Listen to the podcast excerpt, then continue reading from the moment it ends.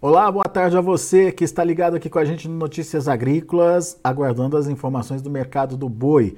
É, o mercado do boi a gente tem percebido aí está bastante frouxo, sem é, força para buscar novas altas na arroba e agora a gente começa a perceber também que o próprio mercado de carne bovina também está patinando. E é sobre essas questões que a gente conversa agora com Fernando Henrique Iglesias, Safras e Mercado. Seja bem-vindo, meu amigo. Obrigado mais uma vez por você nos atender e nos ajudar a entender um pouquinho mais desse mercado. Aproveito para te desejar um ótimo ano novo e é, começo te perguntando o que está acontecendo com o mercado, Fernando. Bom dia, bom dia a todos que nos acompanham aqui no Notícias Agrícolas. É sempre um prazer participar e desejar a todos aí também um excelente 2023, que seja um ótimo ano para todos nós, né? O mercado do boi realmente está frouxo, a gente já sente uma pressão de queda mais expressiva em alguns estados do país. Temos negócios abaixo da referência média acontecendo de uma maneira corriqueira no Mato Grosso, Tocantins, Rondônia também com preços em queda no decorrer dessa semana. E isso é um sintoma, primeiro, das escalas de abate que hoje estão mais confortáveis no mercado brasileiro, os frigoríficos conseguiram uma boa frente de escala, e depois também da queda nos preços do atacado, a gente abre 2023 com preços de carne bastante fragilizados, é, com preços aí que são indicativos importantes em relação às decisões da indústria na compra de gado. Bom, então vamos por partes. É, escalas dos frigoríficos, em média de que tamanho, Fernando? Estamos falando de uma frente de sete dias úteis em média, umas regiões um pouco acima disso, outras regiões um pouco abaixo mas de qualquer forma isso permite que o frigorífico tenha uma certa prudência na hora de negociar, né? ele não precisa é, não, não, não, se, não vê a necessidade de uma agressividade maior na compra de gado, e isso tem moldado as negociações nesse, nesse início de ano, nesse comecinho de ano. A gente já percebe aí um mercado é, cadenciado por esse ritmo de compra dos frigoríficos, por mais que o pecuarista tenha uma boa capacidade de retenção nesse momento, quem está dando as cartas no mercado é a indústria. Pois é, e você citou algumas regiões onde a arroba já começa a ficar pressionada. Como é que é essa pressão? É, é pressão é de, de, correção ou é pressão de mudança de patamar mesmo de preço, Fernando? Mudança de patamar realmente. A gente já percebe, é, por exemplo, no mercado de Rondônia, os preços caíram de 255, tivemos alguns negócios a 255 nessa semana, para 250 para 245. Então o mercado já tem uma queda de preços mais pronunciada nessas regiões. Tocantins a mesma coisa, a gente já percebe um movimento de queda acontecendo no mercado tocantinense. Mato Grosso também, Mato Grosso já tem praças que caíram 3, 4 reais aí nos últimos dias, muito em função desse ambiente que nós estamos vendo aí de, um, apesar das passagens em boas condições, há um bom volume sendo ofertado e também nós percebemos aí há evidências realmente de que os preços da carne estão moldando essas decisões aí da indústria em função dessa forte queda dos preços. É, como é que está em São Paulo por enquanto, Fernando? Em São Paulo, as negociações estão, têm se mantido aí na média de 280 reais. Um outro negócio diferenciado acima desse patamar, mas em média as negociações estão acontecendo a 280, não está saindo muito disso. O que assusta realmente é a queda dos preços da carne. Nós percebemos aí o corte traseiro, por exemplo, trabalhando abaixo de 20 reais o quilo. Era um preço que a gente não via há muito tempo em São Paulo, quarto traseiro abaixo de 20 reais. Então, realmente, nós estamos num momento de forte pressão aí nos preços da carne, que também contribui realmente para esse movimento da indústria de baixar preços na compra de gado. Então tá, de, de um lado a gente tem os frigoríficos com facilidade de aumentar escalas de abate, é, de outro a carne no atacado pressionada no mercado interno. Você citou aí é, o corte traseiro. Na média, o, o boi casado, como é que está sendo negociado, Fernando? Em média 17,50 aí, então é, 17 a 17,50 nós temos indicação de preço para boi casado realmente é uma cotação bem abaixo daquilo que nós estamos acostumados a ver nos últimos meses, né? Mas isso vai muito em linha com essa nova realidade que nós vamos conviver no mercado brasileiro em 2023 em que haverá um maior volume de oferta de gado gordo, vai ter uma maior disponibilidade de derivados do abate aqui no mercado brasileiro. Então, tudo isso contribui realmente para esse movimento de pressão que a gente tem aí pela frente. Vamos analisar só essa pressão no, no, no, no mercado da carnes nesse, de carnes nesse momento. O que, que justifica essa pressão, Fernando? O que está acontecendo? Bom, temos dois fatores muito interessantes aí para considerar. Primeiro, a gente está naquela época do ano em que a população, no geral, ela está mais descapitalizada. Nós temos aí uma série de despesas inerentes a esse período que acabam impactando nas decisões do consumidor.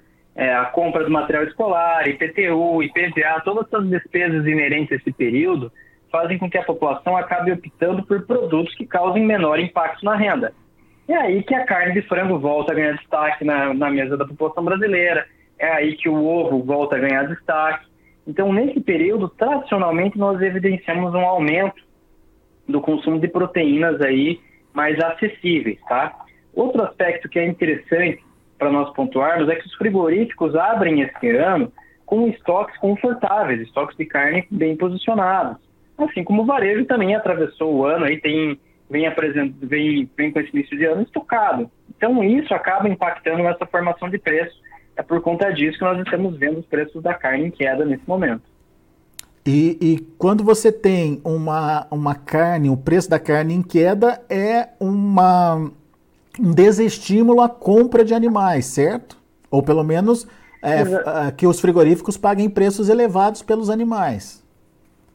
Exatamente isso. Estoque cheio, escala longa, tradicionalmente vai fazer com que o frigorífico coloque o pé no freio na compra de gado historicamente é assim, o frigorífico não atua de uma maneira agressiva nesse tipo de ambiente, tá? Ele vai tentar fazer, é, enxugar esse toque, fazer com que os preços da carne voltem a subir, para aí sim ter condições de pagar mais para essa roupa do boi gordo, caso seja necessário. Tá? Então, historicamente, esse tipo de ambiente, ele aumenta muito a propensão de queda dos preços. Bom, então o cenário não é promissor para preço, pelo menos por enquanto, Fernando, porque a gente tem um, um mercado interno patinando, tem uma oferta que está chegando, é mesmo que contida aí, enfim, é, pela, pelas pastagens tal, administrada aí pelas pastagens, mas está chegando. E ainda uma exportação que não, que não, não, não, não mostrou, não, mostrou recuperação ainda, certo? É, o fluxo exportador, né, o, quem nos acompanha aqui, não, não, não se engane, a exportação brasileira ela vai ser muito positiva esse ano. O Brasil deve aí ficar próximo do recorde de embarque no passado. Deve exportar em torno de 3,3 milhões de toneladas em equivalente carcaça esse ano. Mas o grande problema não é esse. O grande problema é que realmente nós vamos conviver com maior volume de oferta em 2023. Então, por mais que, que as exportações vão bem, e elas realmente devem ser muito positivas em 2023, precisa realmente de algum elemento novo para justificar altas mais consistentes do preço da arroba. É, precisaria, por exemplo, de uma desvalorização cambial muito agressiva, que levaria os frigoríficos exportadores a atuar de uma maneira mais contundente no mercado. É, precisaria, por exemplo, é, de, uma, de, um, de um aumento expressivo dos preços pagos pela tonelada da carne bovina, como a gente viu no ano passado, que chegamos a ter picos de preço aí de 8 mil dólares a tonelada da, da carne bovina brasileira. Então precisa realmente de um fator novo para fazer com que a arroba do boi gordo tenha espaço para movimentos mais consistentes e altos. Lógico, de uma demanda doméstica fortalecida que vai além desse Auxílio Brasil, desse auxílio na, na casa dos 600 reais, precisa de solidez realmente, criação de emprego, avanço da renda, para que o setor encontre um novo ponto de equilíbrio para comportar essa maior disponibilidade de oferta aí que vai estar presente no mercado em 2023. É, se não acontecer nada de diferente, qual é a tendência para os preços, na sua opinião, em 2023? Olha, o viés realmente é de queda das cotações para esse ano. É, nós temos que lembrar o seguinte: pecuária é uma atividade de ciclo longo. Então, os investimentos que foram realizados pelo pecuarista lá em 2019, 2020 2021, agora eles efetivamente estão sendo traduzidos em aumento de capacidade produtiva. Ano passado a gente já sentia isso, uma maior disponibilidade de bezerro, de boi magro, os animais de reposição mais presentes aí no mercado. Então tudo isso contribui para que efetivamente haja também um maior descarte de matrizes. Os preços de reposição começaram a cair de uma maneira bem contundente e isso for, leva o pecuarista aí a atuar de uma maneira mais contundente no descarte. Então, efetivamente, esse ano nós vamos ver aí um aumento, é, a nossa estimativa aqui de abate, para vocês terem ideia, é de 33,6 milhões de cabeças em 2023, ante um abate aí de 32 milhões de cabeças em 2022. Então tem um crescimento importante do volume de animais abatidos no decorrer desse ano. Tá? Então isso vai ser traduzido uma maior disponibilidade interna de carne bovina e dos demais derivados do abate. Pois é. Daí essa disponibilidade é, interna aí de, de carne. É, a gente viu que isso já afetou o atacado, mas já chega no varejo, Fernando, é, o varejo já diminui, já diminui o preço da carne a ponto de estimular o consumo aí, que é uma das possibilidades é, de, de pelo menos sustentação aí dos preços? Mais discretamente, tá? A gente precisa lembrar também que os movimentos do varejo eles costumam acontecer de uma maneira um pouco mais arrastada. Tá? As quedas de preço elas, elas demoram a acontecer no mercado varejista pela característica do setor. Então nós vamos ver a queda dos preços da, da carne, ela vai acontecer no varejo, mas não na mesma velocidade que ela acontece no atacado. Pois é, um começo de ano então complicado aí para o setor, é isso, Fernando? Como é que você, é, qual é a dica que você daria para o pecuarista que está nos ouvindo nesse momento? Bom, nós temos uma perspectiva, principalmente para o segundo trimestre, que é o período de auge da safra de boi gordo, é, nós temos uma perspectiva que os preços tendem a acentuar o movimento de queda nesse período. Então, um conselho muito bom que nós podemos oferecer é que nós temos aí ótimas ferramentas de proteção disponíveis no mercado para que, que o pecuarista consiga garantir a rentabilidade dele do negócio, tendo essa percepção que o mercado será baixista. Claro, né? Salvo alguma ocorrência muito diferente é, no decorrer do ano, algum fator relacionado à demanda acabe alterando esse prognóstico de mercado. Mas, de qualquer forma, tendo essa percepção do mercado mais baixista para o segundo trimestre, aumenta essa possibilidade de adoção bem sucedida dessas ferramentas de proteção que nós temos hoje. É, seja o uso de opções, seja o uso aí das ferramentas disponíveis em, na B3 mesmo, para garantir o melhor resultado possível do negócio. Portanto, fique atento, você pecuarista, vai entender como funciona, como participar desse, é, como utilizar essas ferramentas. Você que ainda não usa, é, precisa aí se inteirar do assunto, se inteirar do tema é, e, obviamente, evitar os contratempos que podem acontecer em relação aos preços da arroba ao longo do ano. Então, fique atento. Essa é a dica do Fernando e mais do que ficar atento, aproveite oportunidades para se proteger, certo, Fernando? Exatamente isso. É, é, a metáfora do seguro, né?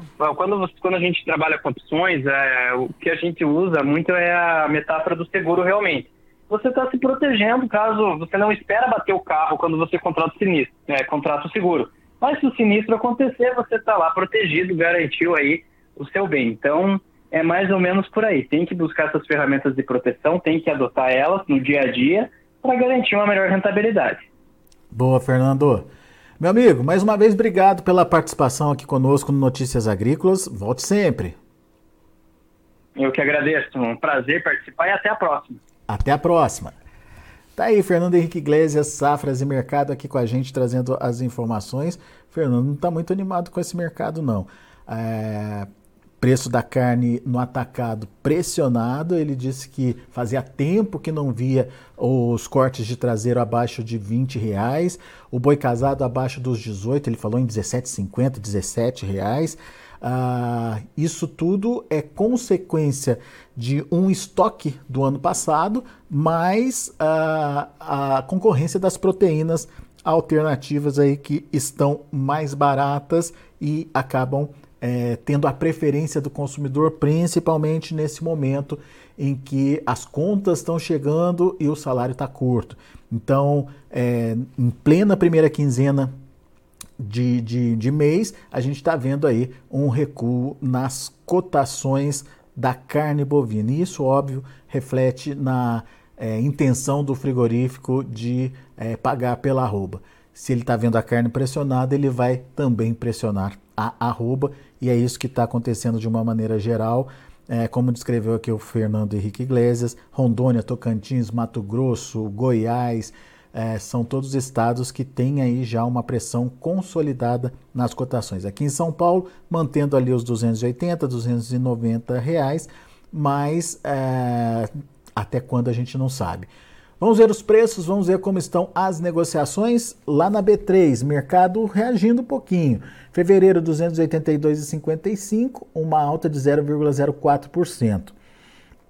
Março 280,55, 0,38%. Abril R$ 278,10, alta de 0,38% também. Indicador CPEA, depois de cair bastante, é, trabalhar ali na casa dos 270, voltou uh, ontem a subir, subiu forte, 5,76% de alta a R$ 287,50. A gente vai ficando por aqui, agradeço a sua atenção e a sua audiência. Daqui a pouquinho tem mais informações e outros destaques e na sequência tem João Batista Olive com Tempo e Dinheiro. Continue com a gente.